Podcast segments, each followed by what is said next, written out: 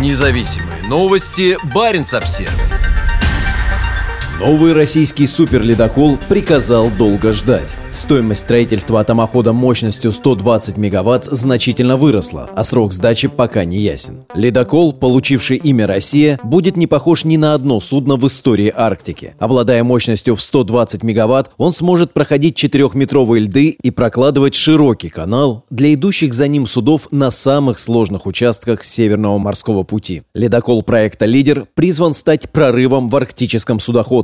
Однако в его судьбе все оказалось не так просто. Недавно было принято решение построить всего одно такое судно вместо трех, и ожидается, что цена и сроки строительства намного выйдут за первоначальные рамки. Как пишет газета «Коммерсант», удорожание проекта может составить до 60%, в результате чего стоимость ледокола может вырасти до 200 миллиардов рублей. При этом очевидно, что судно не будет сдано в эксплуатацию в 2027 году, как планировалось. По словам источников знакомых ситуации, на середину марта выполнено лишь 5% плана плановых работ вместо 15. Сообщается, что у дальневосточной верфи «Звезда», расположенной под Владивостоком, возникли серьезные проблемы с получением крупных корпусных отливок. В 2022 году украинский завод «Энергомаш Спецсталь» должен был поставить «Звезде» ледовый зуб, кронштейны пера руля и кронштейны наружных грибных валов. Но по иронии судьбы завод был разрушен в результате российских обстрелов и остановил производство. Владимиру Путину доложили о ситуации. Для главы государства Севморпуть уже давно является одним из приоритетов. Без России амбициозные планы по росту грузопотока по СМП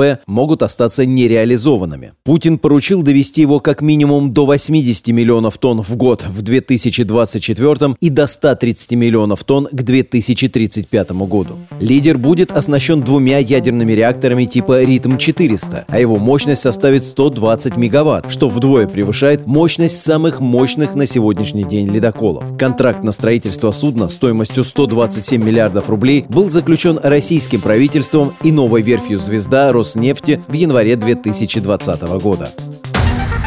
Независимые новости. Барин обсервис